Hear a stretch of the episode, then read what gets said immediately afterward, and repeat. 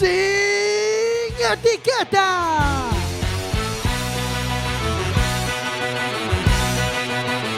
Quack FM, tu radio comunitaria.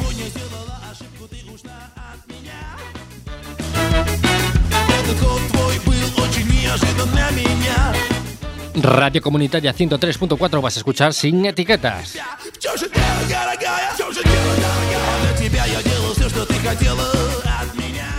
Hoy en Sin Etiquetas, Olga Osorio con su corto Einstein Rosen.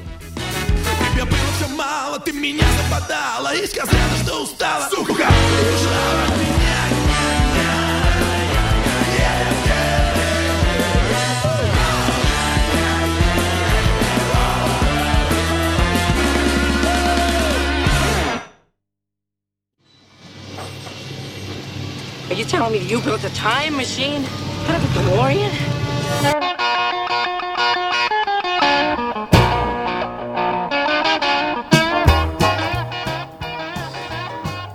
Bueno, de- después de escuchar este Johnny Be Good de Martin McFly, ¿no? Eh, de Regreso al Futuro, en su baile de graduación, ¿no? Que yo creo que eh, antes de presentar a todo el equipo, hay que preguntarle primero a Olga si, si crees que se puede viajar en el tiempo. Ojalá, me encantaría, ojalá. No, no lo creo, pero mantengo la esperanza viva, ¿por qué no? Me encantaría. Bueno, antes de nada está Bardanca pinchando, Hola, buenas noches a todas. Como se le ve un gran fan de Regreso al Futuro. Eh, Jorge Graña está aquí cacharreando con su tablet. Muy buenas noches a todos. Es un condensador de flujo, no una tablet. Gelo, Moi boas noites a todos e todas. barriguita despeinada. Hola, buenas noches. Y Marina. Buenas noches. Antes de nada, eh, conviene recordar que si quieren hablar directamente con Olga eh, a través de nuestro teléfono directo a CUAC, que es el 881-012232, o bien mandarnos un WhatsApp, también directo a CUAC, que es el 644-737303. Pueden facebookearnos, eh, me encanta este verbo, facebookear, y tuitearnos también, si lo desean, para hablar con Olga, para hablar con nosotros, pero... Efectivamente, también Mm. pueden escribir si quieren a nuestro número de WhatsApp, que es Adri. Eh, 644-737303. Y bueno, eh, a lo que íbamos, Olga, que, que te gustaría viajar en el tiempo, Me encantaría, sí. Tengo, tengo muchas opciones. pero mira. al pasado o al futuro. Ah, ah, ah. pues mira, siempre que lo he pensado, lo he pensado en el pasado. Nunca, nunca he pensado en el fu- Da un poco de vértigo lo del futuro. Casi prefiero no saber lo que va a pasar. Pero sí me encantaría viajar a al- algunos momentos del pasado. Me preguntaron en una entrevista hace poco qué, qué momentos escogería. Y pues uno fue la última cena. Me parece un momento bien La- interesante. la última Sí, cena, la de de Cristo, Jesu- de sí, Cristo. sí. O la de los Monty Python con los canguros. también, también me vale, pero, pero el momentazo este saber que le- el colega le va a traicionar en la cena, no, este estaría muy bien. Pero a las eh. calladas, estando allí, ¿no? O Hombre, sea, claro, sin, sin, sin hacer spoiler y sin cambiar la historia, porque igual la, la lías parda. y luego el momento fan, me gustaría mucho ir a la caverna cuando están empe- empezando los Beatles a tocar. Así, ¿sabes? Cuando no los conocía nadie, me encantaría ir allí y saber que estos tíos van a, a ser los Beatles y, y estar en el momento justo. Bueno, hay un montón de momentos más, pero esos dos no me parecen Y mal. que nunca conozcan a Yoko. Seguro. Bueno, ya lo superé esto de, de Yoko, ya, ya no me importa. Bueno, citando un poco estos viajes temporales, eh, eh, haciendo un poco eco en- de tu último trabajo, ¿no? que es Einstein-Rosen, Hmm. eh, pues con, claro, con las teorías de Einstein, eh, al pasado no se puede viajar, pero queda esa duda de si se podría dilatar el tiempo y, y- y, en cierta manera adelantar el futuro, ¿no? Pero hablando ya directamente ya de este famoso científico, ¿por qué le das nombre, este nombre de Einstein-Rosen al corto? A ver, yo, yo, yo no soy, o sea, no soy de ciencias, yo fui por letras, esas cosas de la, de la enseñanza tradicional, así que de física profunda no me preguntes mucho que me cazas. Pero me, me gusta mucho la ciencia ficción, me gusta, leo mucha ciencia ficción, veo muchas pelis de ciencia ficción y me, y me, bueno, me gusta mucho. Y me enrolla mucho el tema de, la, de los viajes en el tiempo, los agujeros de, de gusano, ¿no? Pero en este caso, realmente, el tema sale porque yo hice un corto anterior que se llama Restart, que ya era sobre viajes en el tiempo, que era una tía que estaba metida en un, en un bucle temporal. Y entonces mis hijos, eh, a los que no les dejaba ver el corto, porque era un corto un poco más para mayores, pero lo estuvieron viendo a escondidas y tal, pues descubrí uno que lo entendían perfectamente y dos que empezaron a especular ellos sobre los viajes en el tiempo y cómo serían los viajes en el tiempo, bla, bla, bla. Entonces me hizo mucha gracia todas aquellas conversaciones donde especulaban, claro, porque si yo entro en un agujero de gusano y vuelvo aquí, yo voy a ser tu padre, pero tú vas a ser el abuelo. Entonces estaban montando, y si meto una mano en un agujero de gusano, la mano envejecerá, pero yo no. Entonces digo, bueno, esto es material de... Se te encendió la bombilla. de- claro, de primera. Entonces les robé directamente los, los diálogos y bueno, Einstein Rosen es el nombre eh, sacado directamente de la Wikipedia del- de, los, eh, de los agujeros de gusano. Eh, la idea sale de, de ver a tus hijos discutir y claro, tú piensas, pues los voy a hacer protagonistas, ¿no? Claro, exactamente. No, a ver, yo lo escribí así un poco de broma para, bueno, pues a raíz de esto me hacía gracia, hice así un, un guion un poquito de, de broma con idea de rodarlo en verano entre nosotros, para, bueno, para que entendieran un poco cómo era el trabajo de, de rodar, bueno, para enseñarles un poco cómo era, el, cómo era la historia. Entonces, en paralelo escribí dos guiones, uno en serio para rodar bien y este de, tontería para rodar en casa, ¿no? Y se lo di pues a, a- a mi pareja y padre de los niños y a una amiga que me suele leer los guiones, se los di así a mis tres lectores de confianza y los tres me dijeron, bueno, este está guay y tal, pero el que mola de verdad es el otro. Y yo, no, pero el otro no es para rodar, o sea, el otro es eh, para pasar el rato con los niños. Ya, bueno, pero el que mola de verdad es el de los niños, ¿no? Entonces, bueno, pues lo mandé a un concurso de guion, mandé los dos y dije, voy a ver qué pasa. Y el que quedó finalista fue el de los niños. Entonces dije, bueno, va, pues tiro el otro y, y- y hago el de los niños. Y entonces dije, bueno, ¿y ahora con quién lo hago? ¿Con otros niños o con los niños que lo inspiraron directamente? Dije, Claro. pues voy a ver qué tal lo hacen. Y lo hicieron muy bien, lo hacían muy bien. Y fue muy, muy chulo trabajar con ellos. Entonces, bueno, pues de cabeza. ¿Y cuál fue la, la primera reacción de, de tus hijos? Porque tus hijos, ¿qué edad tienen, Olga? Pues ahora tienen nueve y siete años. 9 y 7 años. ¿Cuál fue la primera reacción de dos niños de 9 y 7 años cuando les dices, vamos a rodar un corto? Tenían 8 y 6 cuando en este momento. sí. 8 y 6. Sí, bueno, Teo incluso igual empezó con 5 ¿eh? el, el tema. Pues eh, nada, encantados de la vida. O sea, estaban contentísimos y, y muy bien. Sí, Tienen ese gen artista en la sangre. Sí, además esto lo- los pobres lo ven en casa, o los pobres los afortunados, no sé, pero es un tema de conversación habitual en casa, entonces, bueno, les apeteció, les apetecía mucho. ¿Y cómo haces para que los niños tan pequeños no se aprendieran esos guiones? Bueno, tampoco, o sea, les debe resultar difíciles, ¿no? Estar Sí, aprendiendo esos. sí, sí, además tiene mucha parrafada porque los, los diálogos son largos de, de caray. Bueno, eh, el mayor tiene mucha memoria y es de- realmente el que dice las parrafadas largas es el mayor, ¿no? Y, y la ventaja de trabajar con mis propios hijos es que tuve mu- mucha posibilidad de ensayar durante mucho tiempo y fueron unos ensayos muy llevaderos porque era una tarde tonta que no tenemos nada mejor que hacer. Ma, ¿por qué no ensayamos un poco el, el corto, no? O vamos camino del cole y vamos recitando los, los diálogos. Y fue, bueno, yo creo que ellos no tuvieron sensación de, de pesadez agobio. en ningún momento porque como teníamos tiempo, ¿sabes? No, no teníamos presión. Y bueno, pues se lo saben de pe a pa, claro. Creo que, creo que no se van a olvidar en su vida del- de los diálogos, los pobres. Y para, para hacer un poco que nuestros, nuestros oyentes puedan ver un poco cómo es este, este diálogo entre niños, vamos a utilizar la magia de la radio y acercarnos en un viaje temporal hasta, hasta el corto. Las paradojas temporales son fascinantes. Y tu espectáculo también. Me la aspiro, vampiro. O sea, esos son, esos son tus hijos, ¿no? Sí. y me la aspiro a vampiro es porque el corto también es un viaje en el tiempo, porque me los llevé a mi infancia. El corto está ambientado en el año 82, entonces lo de las, me la aspiro a vampiro era una frase de la época, igual que la cagaste Burlancaster, que también lo dicen en el, en el corto. Y en ese sentido también fue muy chulo, porque para mí también fue pues como una especie de, de viaje al pasado. Y vista esta experiencia y que ensayar fue como un juego y todo esto, ¿están ya presionando así en tándem los dos para... ¿Cuándo hacemos otro? ¿Cuándo hacemos otro? Absolutamente. O sea, terminaron el rodaje y dijeron, bueno, el fin de semana siguiente no tenemos nada que hacer. Supongo que ahora estarán pensando ya en un largometraje, ¿no? Bueno, están que con unas ganas, lo que pasa que, bueno, yo qué sé. Por otro lado, es verdad que a mí me gusta mantener esto, que decir, son niños. Entonces, a mí me apetece que bueno, pues que sea una cosa de, de diversión y no, no un trabajo, vamos, pero, pero sí, sí están presionando, efectivamente. Cuando se vieron ellos por primera vez, cuando vieron el corto, todo, eh, ¿qué, qué, cuáles fueron sus reacciones? Porque claro, ellos grabarían muchas más cosas o más escenas que luego no salieron. O Sí. Realmente el corto es, es chiquitito, es de 8 minutos, Sí, de 9, 9 minutos. sí. una cosa Bueno, son ocho, o sea, son nueve con los créditos, pero de... de- O sea, sí, no, le no- supo a poco de repente. Oh. Sí, no, a ver, es, es curioso porque ellos se lo sabían todo de memoria, lo ensayamos mil veces, lo, em, no, no cayó nada, el corto fuimos muy a tiro fijo, rodamos lo que, o sea, fuimos, yo llevo un story muy cerrado y, y- es prácticamente tal cual.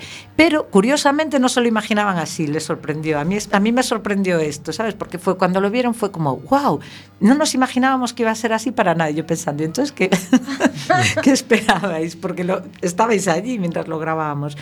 Y el pequeño me obligó a ponérselo creo que diez veces seguidas y se revolcaba por el suelo cada vez que lo veía. Se revolcaban. que De se- risa, de risa. se partía, sí, sí, se veía y era ja, ja, ja, ja, ja, otra vez, otra vez, ja, ja, ja, ja, otra vez, ja, ja, ja. Y digo, bueno, pues nada. Y a la décima le dije, mira, ya no lo puedes ver más. vas a aburrir.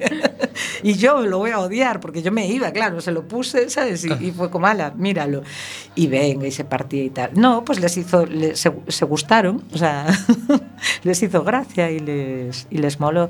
Y el otro día hicimos un pase en, el, en la Domus que fue, bueno, mm, medio, media Coruña, fue una pasada, porque además eh, estaba un día horroroso que diluviaba, soplaba un viento huracanado, este, este fin de semana horrible que hubo, que fue la semana pasada, ¿no? Hace, bueno, El Sí, fin de el día semana. 19, el, El el día sábado 19. 19. pues, pues de hecho, pues Huicho, mi, mi colega del, de la Domus, me, me llamó y me dijo, mira, creo que igual vamos a tener que suspender el pase porque está un día tan inclemente que no creo que te venga nadie. Bueno, pues llenamos dos, dos sesiones, o sea, hubo que hacer dos pases porque se agotaron las entradas de la primera, del primer pase. y- Efectivamente, yo tuve la oportunidad de asistir al, a, a la- a la- al visionado del corto y tuve que esperar más de media hora eh, a, a que me pudieran pase a mi a la segundo pase, porque llegué 10 minutos antes de, la, de lo que iba a ser el inicio de la emisión y ya no tenían entradas para mí. Me tuve que hacer una visita al museo, lo cual lo agradezco. Cuando un corto que empieza a ser siendo un juego para, para tus hijos, para pasar el rato en familia, empieza a ser un corto serio que va a festivales, que llena salas. Cuando Pues te digo, el, el- el momento fue un poco cuando este momento de lectura de guion y mis colegas me dijeron, pero, pero es una pena, el, el, el guion es muy simpático, tiene muchos ingredientes, ruédalo bien, ¿no? Y entonces, Ruédalo bien, claro, tontería. claro, no lo hagas en plan casero, es decir, pues tráete un sonidista, trae- quiero decir, eh, hazlo bien, ¿no? Porque si no era, bueno, pues lo rodo con el sonido de cámara, pues mm, bueno, quiero decir, para pasar el rato vale, pero luego para verlo en una sala no, ¿no? Y bueno, pues luego mi mi colega Dire de foto que suele trabajar conmigo, pues eh, fue el siguiente al que se lo presenté, pero ya en plan de, mira, ¿cómo ves esto? Estoy dentro, ¿sabes? Y ya todos los colegas pues empezaron a, a sumarse eh, y bueno, era un proyecto sin fecha también, ¿sabes? Era como, bueno, pues tenemos esto ahí, que es un proyecto facilito y tal. Y, y un día pues que me entró así la, ansiedad de, ay, estoy que no hago nada, que no rodo nada, no sé qué, vamos a hacer el corto a los niños, ¿no? Y, bueno, y luego le hicimos una visita al, al concello, que de decir, que ya lo dije en el pase el otro día, pero lo quiero volver a decir, que es la primera vez que nos reciben en el concello, en todos estos años nosotros presentábamos proyectos y nadie nos recibía, pues esta vez nos recibieron e nos dieron unha pequena aportación económica que, bueno, non era moi grande, pero que nos ayudó a, pues, a pagar catering, desplazamientos e gastos gastos mínimos. Y nada y a partir de ahí y luego una vez que ya eso sí yo una vez que lío a toda esta gente A toda esta gente, perdona Olga, para hacernos una idea, porque no tenemos ni idea de cine, no tenemos ni idea gente? de Vale. cómo funciona un corto. Nosotros vemos un corto, nosotros que somos gente que no tenemos ni idea de nada, por eso hacemos este programa, vemos un corto de 8 minutos que nos sabe a poco y decimos, bueno, esto está bien para que la gente se dé a conocer, o, o sí, porque los cortos y tal, pero ¿cuánta gente trabaja en un corto? A ver, depende del corto. En y de tu- cómo en te tu lo- corto, en tu mi corto. corto, en este, que éramos un equipo de mínimos y éramos los mínimos imprescindibles y que no venga nadie que no de- mm, tengamos tal. Yo creo que éramos entre 26 o sí, sobre 26 en, en 26. rodaje. Caray. Madre mía, para el corto. Sí, sí. Y, y era como los imprescindibles, ¿sabes? Porque era es, es no tenemos dinero, que parece una tontería, pero al final uno más que viene es uno más al que hay que pagarle la comida y esas cosas, ¿no? Entonces Claro. era como, no, no, aquí yo creo que estábamos sobre 26. Y, Y al se- final... ¿Se puede preguntar? Eh, un segundo, es un rodaje, luego está la postproducción, que si sumamos a gente que entró en Claro. postproducción y tal, pues andaremos sobre 34 35 personas. ¿Y a una cineasta se puede preguntar cuánto cuesta hacer un corto como este? Sí, es, me encanta esta pregunta. sí, sí. Mira, eh, a mí me enfada mucho y mu- muchísimo cuando la gente dice, bueno, hice este corto y costó 100 euros. Me parece muy mal, porque lo digo de verdad, ¿eh? porque me parece que al final genera en la sociedad y en la gente que lo escucha la falsa idea de que un producto profesional se puede hacer por 100 euros. Y es mentira, no se puede hacer por 100 euros. Porque para empezar, todas las horas de trabajo que le he dedicado yo, yo, ya no 26 personas, yo solita, si solo lo hubiera hecho yo con mi cámara y mis dos niños, pues yo estuve un, un- mes bien intenso, interesante de postproducción y otro mes bien de, digo, de preproducción y otro mes bien de, de postproducción. Es decir, ya solo el salario, digamos, o El salario de las horas que tú le dedicas. que yo le dedico, pues ya no son 100 euros. O sea, claro. Entonces, a mí me parece que es muy dañino transmitir el mensaje de que, bueno, como a la gente que estamos en el audiovisual nos gusta mucho lo que hacemos y lo hacemos gratis y lo hacemos por amor al arte, pues hacer un corto cuesta 100 euros. Pues no, señor, hacer un corto, costar, cuesta mm, tirando por lo bajo y calculando salarios por convenio, pero en el mínimo, o sea, pagando los, los salarios mínimos, ta, ta, ta, Como Mercadona. Pues un corto estaría bien sobre 30.000, 40.000 euros. No estoy hablando de, un, de haciéndolo en plan... Si hacéis el cálculo, porque yo este cálculo luego a veces en clase con los alumnos, digo, a ver, si una peli de bajo presupuesto cuesta un millón y medio de euros, que es lo que cuesta una peli de bajo presupuesto, y una peli son 90 minutos, y tú haces una regla de tres, porque al final el equipo es muy parecido de un corto a una peli. Pues hombre, no puede ser que 10 minutos cuesten 100 euros, ¿vale? Porque debería ser proporcional. En Francia un corto fácilmente cuesta eh, 80.000, 100.000 euros. En España no. En España un corto con 20.000 euros es, es eh, alto alto standing. Un Va corto que chuta, que también podría ser ochentera la frase va que chuta. Sí, va que chuta. No, no, 20.000 euros es, no es que vas que chutas, es que 20.000 euros es como es la envidia de todo el resto de los cortometrajistas, ¿vale?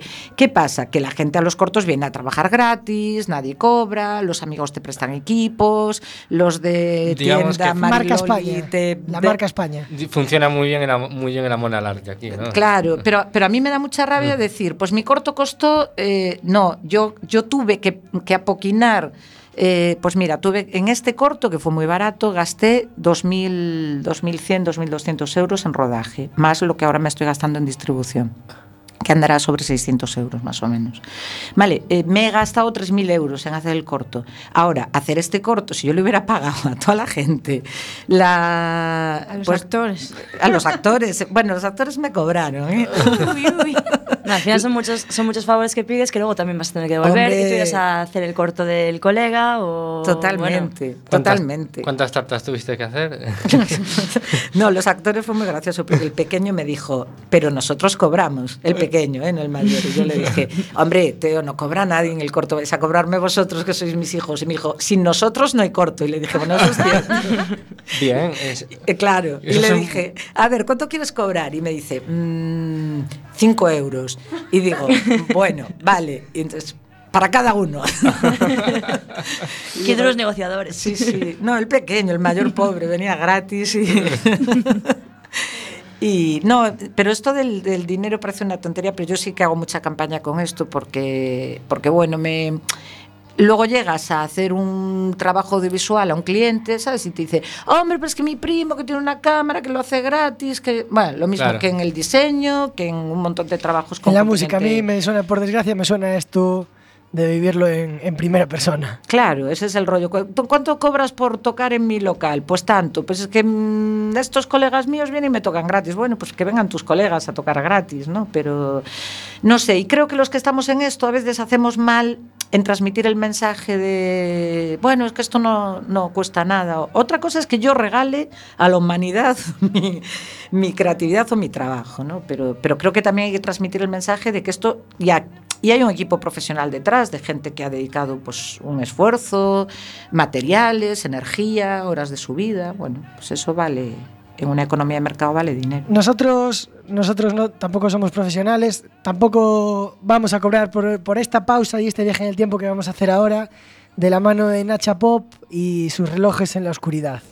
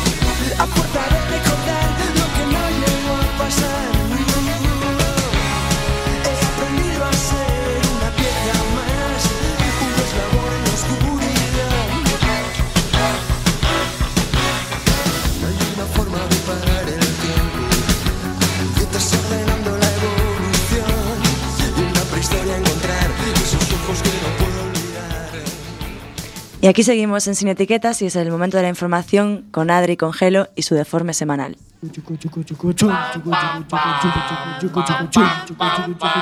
El deforme semanal.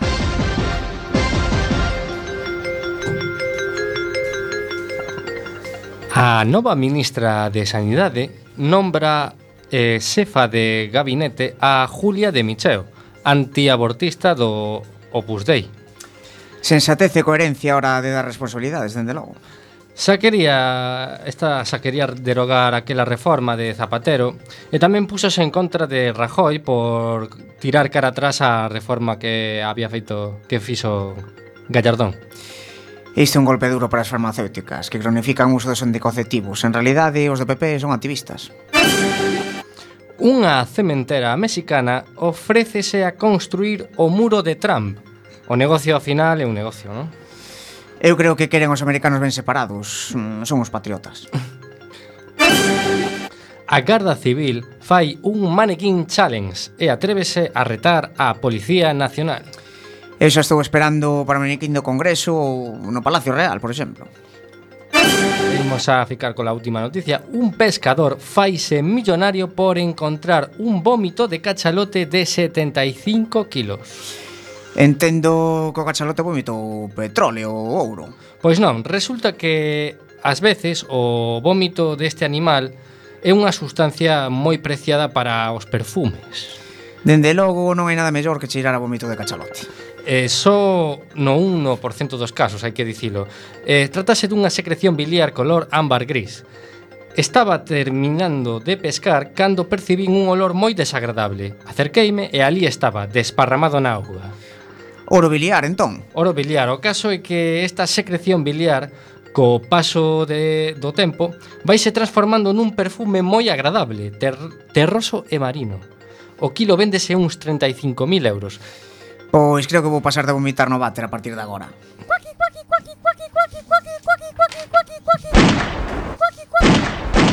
Sin etiqueta.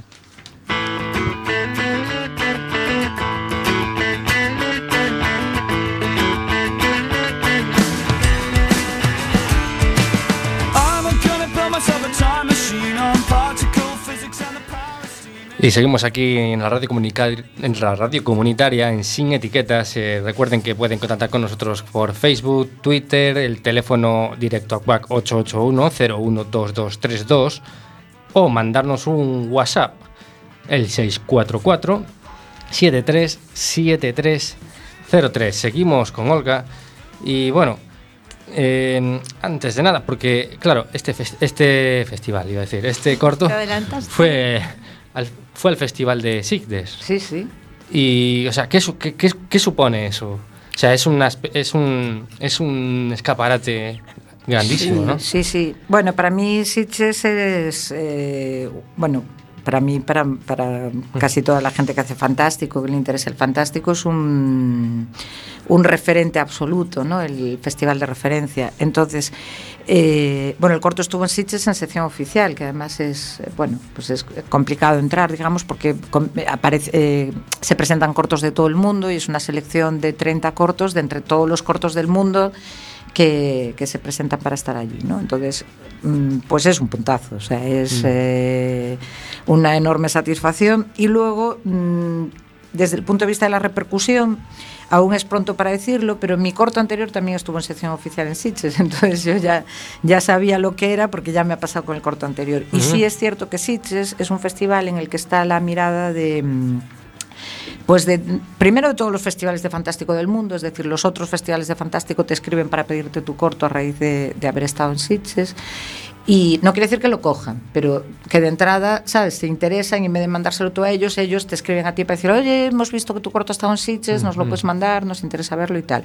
Y luego las productoras están muy pendientes porque sí que es verdad que el fantástico, aunque es un género que digamos como que el cine oficial no lo mira con es como un género de segunda o algo así si os dais cuenta pues en los Goya hay poco fantástico y sin embargo España es una potencia en el fantástico mundial es- esto es bien esto es bien curioso en, en cine de terror en cine en cine de género en general Eh, y si es un sector que se mueve mucho Quiero decir que no, que a lo mejor no está muy bien visto desde la crítica más seriota, digamos, pero Ajá. que sí que genera mucho pues mucho dinero y mucho movimiento y sí se produce mucho en, fantástico. Y entonces las productoras de todo el mundo, especialmente las de Estados Unidos, están como muy atentas a qué gente nueva aparece por Sitges, quién anda por ahí, quién hace cosas y ¿Qué tal. actor cobra 5 euros? Efectivamente, efectivamente. Y una chuche cada hora. Y eso fue la segunda parte de la negociación.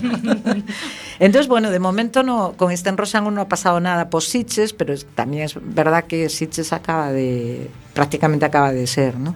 Y, y ahora nos vamos a Leuven, que no sé cómo se pronuncia, pero en Lovaina, vamos, en castellano, en, en Bélgica Ajá. Que es un festival que no es, no es tan conocido como Sitges, pero está súper bien. Es uno de los festivales más importantes de cortos de, de Europa y de hecho califica para los Oscars, es decir, el corto que gane en, en Lovaina ya puede entrar en los, Oscars? en los Oscars. Bueno, entrar, puede optar Optar a, sí. y solo por estar seleccionado en Lovaina ya podríamos optar a los Goya si consigo que mi pelea de tres meses con el ministerio surte efecto y me den un papelito que me hace falta para... O sea, antes de ir al festival tengo que tener la calificación de que el corto es español y esto es como, no, no os podéis imaginar, o sea, esto es con la administración hemos topado en plan kafkiano elevado al, a la décima potencia. Llevo dos meses Claro, porque además tendrás que ir a hablar al Ministerio del Tiempo. Efectivamente. No, no, son mucho más eficaces en el Ministerio del Tiempo. ¿Dónde va a parar? No, no, esto es la leche. Y entonces me tienen ahí varada con con, la calificación, hoy parece que hoy hubo un funcionario que se compadeció así un poco de mí, entonces si consigo que este funcionario que se compadeció me gestione el papel de una vez, eh, por estar en Leuven ya el año que viene podríamos presentarnos a, a los Goya.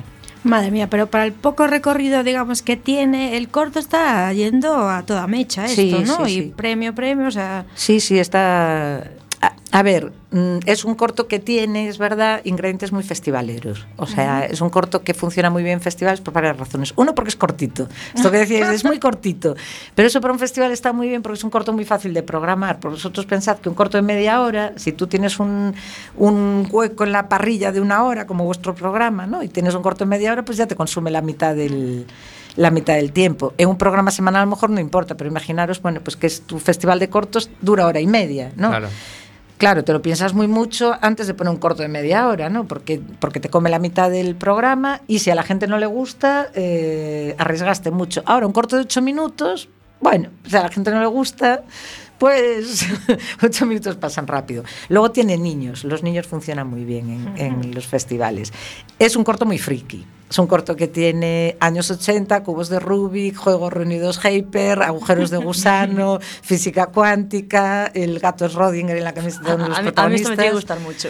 Que, eh, claro, es un corto que es como. Y el, el público de festivales sí tiene este target. Quiero decir que ahí sí que es verdad, ¿sabes? Que dices, a ver, la gente que va a los, a los festivales. Quiero decir, igual mi, mi madre ve el corto y hace como, bueno, hija, pues Los- bien, los ¿no? niños muy monos. Claro, los niños bien, pero tú sabrás y tal. Ahora, el típico público de, de festival sí que es un público que se que le van a hacer gracia todas esas cosas, ¿sabes? Sí le van a funcionar, porque más o menos es la clase de gente a la que esas cosas les, les enrollan. Y tiene humor, que también suele funcionar, y es un corto de buen rollo, que también es verdad. Por ejemplo, en Sitges no, no hay premio del público. Si llega a haber premio del público, este año nos lo llevábamos nosotros. Que, claro, ¿qué pasa? Que todos los cortos eran súper oscuros, ¿sabes? Súper densos, súper dramáticos, súper siniestros. Y de repente llegó esto, que era como muy divertido, muy de buen rollo, muy tal, y la gente era como, joder, qué guay, ¿sabes? El corto este, el corto de los niños y tal. Porque Juan llevaba la camiseta del gato Rodinger después, entonces todo, todo el mundo nos reconocía después por Sitges. Sois los del corto de los niños y tal, ¿sabes? A ver, entonces, en ese aspecto, eh, bueno, también puede haber gente que, no, que lo odie, ¿sabes? Porque habrá gente que odie a los niños, entonces es como, hombre, corto con niños no, ¿sabes? Fuera. Pero digamos que es un corto que sí que tiene ingredientes que yo creía que iban a funcionar bien. O sea, una vez que dije, bueno, sí, lo vamos a hacer en serio, dije, bueno, pues esto sí que puede funcionar bien.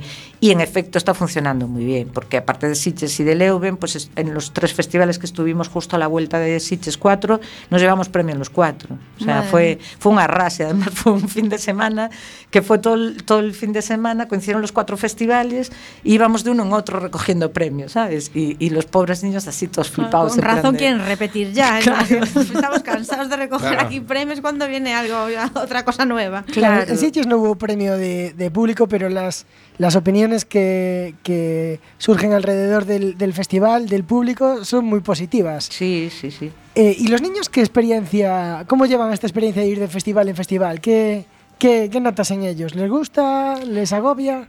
Mm, A ver, son muy pequeños, entonces le... Quiero decir, tampoco lo dimensionan igual. La profe le preguntó, porque la- las profes no sabían nada, ¿no? Entonces fuimos a una tutoría y dijimos, no, bueno, es que estábamos con un corto y tal, no sé qué. Ya, me lo contó otra profe, pero el niño no me contó nada y tal. Y entonces, de hecho, la profe después le preguntó, el fin de semana ese que, que ganamos todos los premios, que fue... Y era el fin de semana de su cumple, además. Y le, le cantaron cumpleaños feliz en dos escenarios, porque claro, lo- se lo contamos a los de los festivales. Joder, es que además está de cumple el niño. Entonces le cantó todo el, todo el público cumpleaños feliz. Va, Fue una chulada, ¿no? Y entonces la profe lunes le preguntó, ¿qué hiciste este fin de semana, Teo? Y dijo, bueno, pues estuve con los abuelos eh, en el McDonald's, ¿sabes? Como que no, no, le, da, no le da mucha importancia.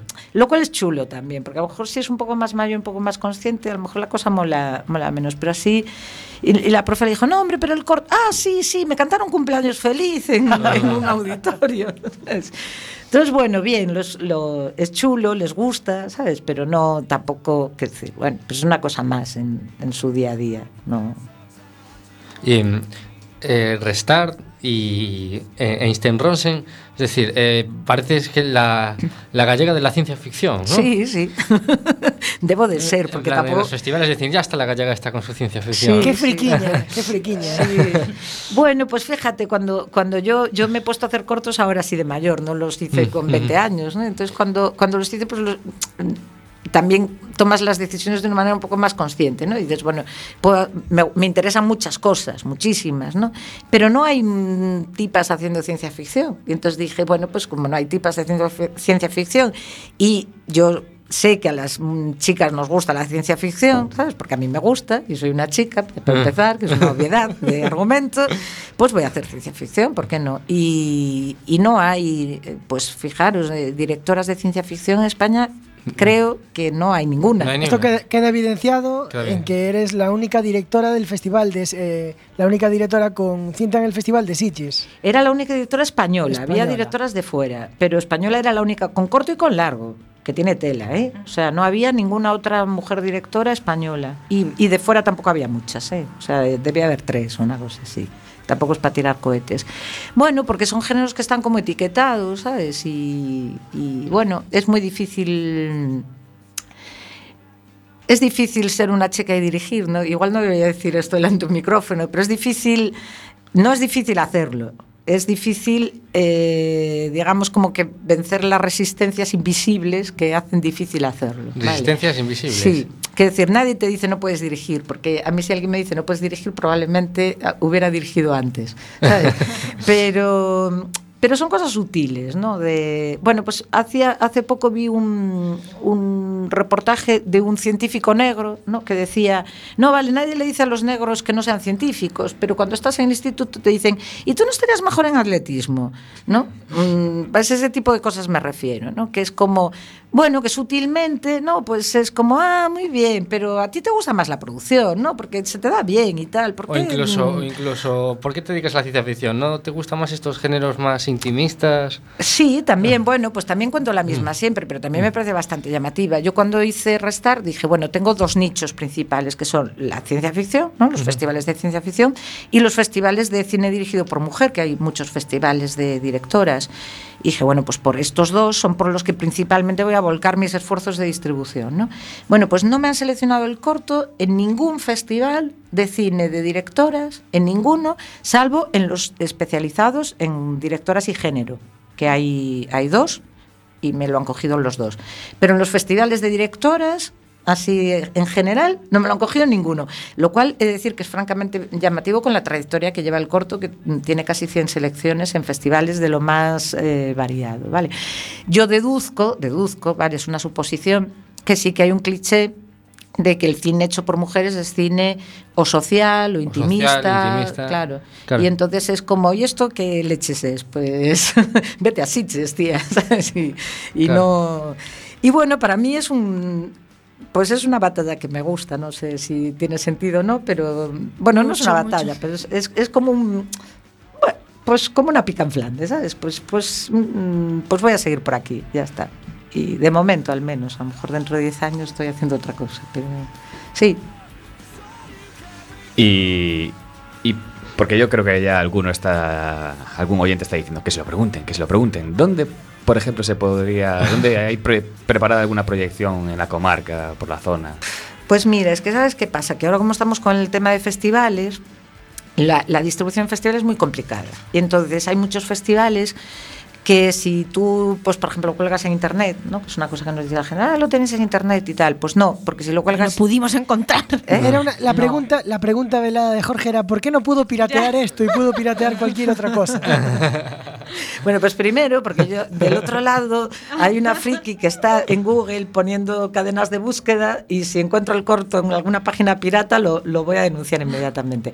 Nadie sube los cortos para piratear tampoco, ¿no? Pero y no deberían hacerlo tampoco. Pero bueno, que no, que el, el tema es que no se puede quemar el corto. Entonces hay como una eh, como una, un recorrido que tiene que seguir antes de que se pueda soltar así, así libremente. Y en Galicia, justo coincidió que al volver de Sitges hubo tres festivales seguidos, Noya, Villa García y Coruña.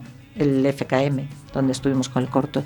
Entonces, digamos que aquí ya va a tardar un tiempo y luego hizo, hicimos el pase de la Domus porque el FKM era a las 11 y cuarto de la noche y los amigos de los, de los niños no podían venir a ese pase. Más que nada porque la película que había después, además, era una película que tenía todas las perversiones imaginables.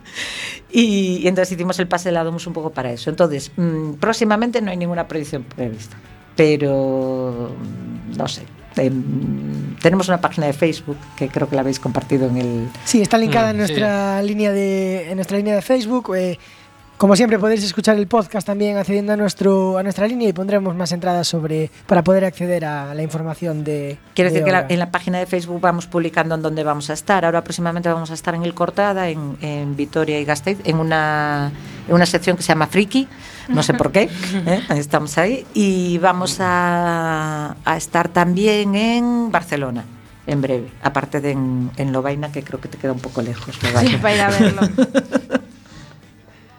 Estaba yo pensando que este género de la ciencia ficción, eh, claro, eh, con los pocos medios que tenéis, claro, tenéis que centraros mucho en pequeños detalles, ¿no? Para, por- porque, claro, no, no podéis andar a hacer, no, no hay presupuesto para hacer efectos especiales. Mira, el, el- el director del Sci-Fi London, que fu- Mm. estuvo de jurado aquí en el FKM, tiene una masterclass sobre sci-fi de low cost, ¿no? Sci-fi. Sí, low cost, de bajo presupuesto. Y el tío decía que... mm, sci-fi, ¿no?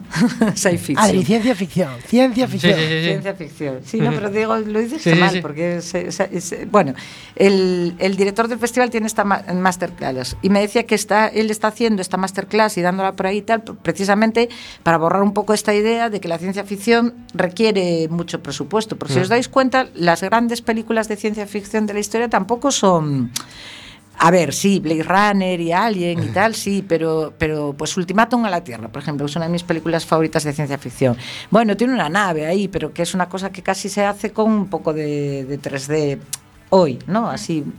Es decir, que tampoco tienen por qué ser Ex Máquina, que es una peli del año pasado que Ex está Machina. muy bien. A ver, tiene un robot muy impresionante en 3D, pero quiero decirte que cualquier peli de es más cara que esa, que esa película. Entonces, Bueno, yo que he visto la, la película puedo decir que en, que en este corto hay, hay mucha ciencia ficción. Hay objetos que vuelan, se podría Sí, decir. pero a, a lo que iba de este señor que me decía que va a usar el corto en, sus, en su masterclass, me decía, voy a incorporar tu corto a mi masterclass porque me ha gustado mucho que está hecho con dos duros, como bien os dije antes. Porque, a ver, sí es verdad que tampoco, es decir, eh, en el corto hay objetos que vuelan, efectivamente, pero hay muchos más objetos que vuelan en el plano sonoro del que vuelan en el plano de imagen. Quiero decir, en el plano de imagen vuelan cuatro cosas y en el plano sonoro vuelan 200. ¿vale? Lo que teníamos era muy buenos postproductores de sonido, por ejemplo. Entonces, quiero decir que a veces sugiriendo, ¿sabes? Una mirada de un actor. Eh, bueno, porque estamos hablando todo el rato de los niños, pero hay dos, hay dos grandes actores que, que son Xulia Bonjo y Ricardo de Barreiro, que son unos cracks. Y, pues, por ejemplo, hay una mirada de Xulia Bonjo que pone un agujero de gusano en el cielo, ¿sabes? Que no está, pero lo pone ya la mirada. de- de, entonces, bueno, quiero decir que muchas veces no hace falta el espectador, no es tan tonto, tampoco hay que darle todo tan, tan sumamente machacado. Y yo no sé si os pasa a vosotros, a mí me gusta mucho la fantasía y todo esto y tal, pero me cansa un poco tanto alarde de, de tanto alarde. Quiero decir que al final es como por ejemplo, otro día fui a ver la, la de la última JK Rowling, la de los animales maravillosos y tal, me gustó mucho, me lo pasé muy bien, pero sí es verdad que salí con la sensación de, va, los animales chulísimos, los, la, la postproducción chulísima, los decorados chulísimos, pero la historia, ah, no, fue, le quitas todos los bichos y toda la postproducción y toda la tal, al final la historia era un poco fulera, es decir, que Claro, las pausas narrativas que tiene la radio también, que en la que no nos puedes ver y nos, nos estás imaginando más guapos y en un estudio más grande y todas estas cosas que tiene la magia de la radio. Viajar en el tiempo es algo que también hizo Brian May, eh, guitarrista de Queen, cuando compuso eh, para esta para este CD de eh, A Night in Opera este tema que se llama Año 39.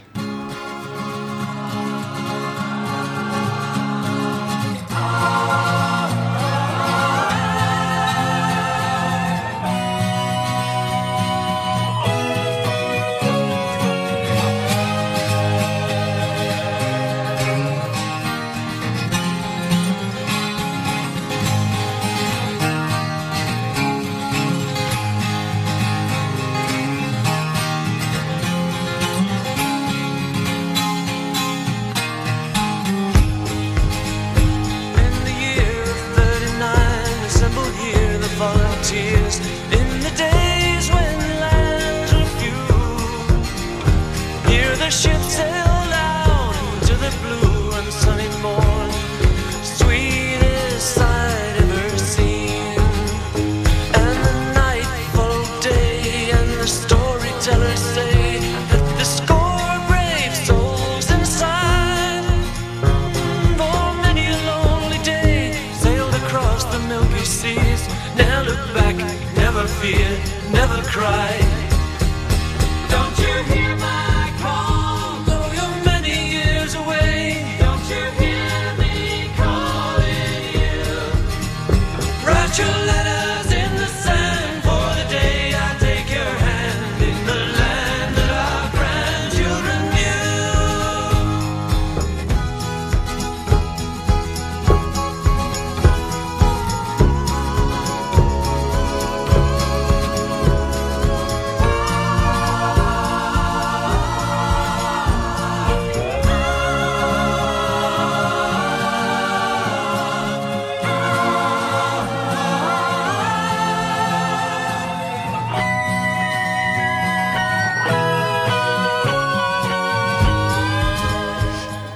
Seguimos aquí en la radio comunitaria en Quack FM, escuchando sin etiquetas, y es hora de escuchar a Barriguita Despeinada.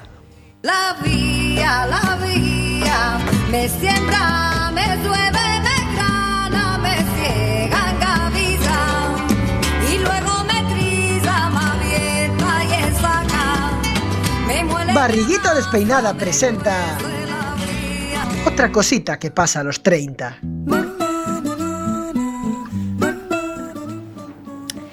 Crecí escuchando las historias de lo mal que trataban a mis padres en la escuela.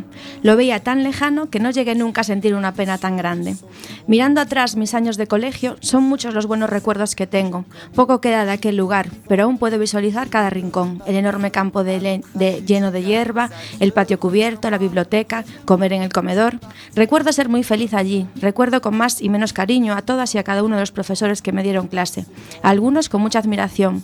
Pero si pienso en la diferencia tan grande en cuanto a educación, veo cosas muy feas y serias y que serían cuestionadas ahora en nuestros días. Castigos exagerados, competitividad brutal, apodos de los propios profesores al alumnado, indiferencia, marginación en el aula. Salimos adelante, qué remedio, sin gomets rojos ni verdes, sin sillitas de pensar, sin peluches que llevar a casa cada día. En el parque, columpios oxidados y toboganes de hierro macizo. Si te caías, lo hacías en la piedra y tierra, no en el suelo acolchado. Íbamos todos a todas partes y pasábamos el día en la calle con una miserable chaqueta, nada de mochila, ni agua, ni crema, ni arnica, ni miles de paquetes de clines. Como mucho, un pañuelo de los pitufos arrugado en el bolsillo. Salimos adelante con las rodillas rascadas llenas de mecromina roja, collejas de los profesores y gritos endemoniados por no poder saltar el Plinton. Ahora intentamos que la educación de los niños sea totalmente diferente. Nos exprimimos la cabeza por hacer cosas de las que puedan, de las que se puedan empapar, de las que se puedan aprender, de las que puedan aprender ellos mismos, que fomenten su creatividad. Queremos ser tan originales que muchas veces perdemos el objetivo de lo que buscamos, que disfruten. Cafeterías especiales para ellos, clases la mar de variadas después del cole, abacos, expresión corporal, chino, conservatorio. El objetivo principal, fomentar, fomentar, fomentar, fomentar, fomentar desde que nacen. Que si las habitaciones de Montessori, la autorregulación emocional, el tarrito de la calma, la pedagogía Waldorf, el método Doma y muchos y muchos y muchos más. No creo, que, no creo ni que lo bueno sea esto último, ni que todo lo malo fuera lo anterior.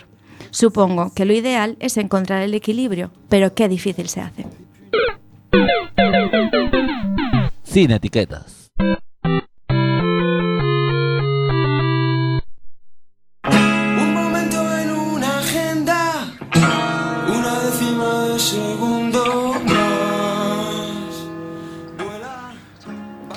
Bueno, seguimos con Olga Osorio.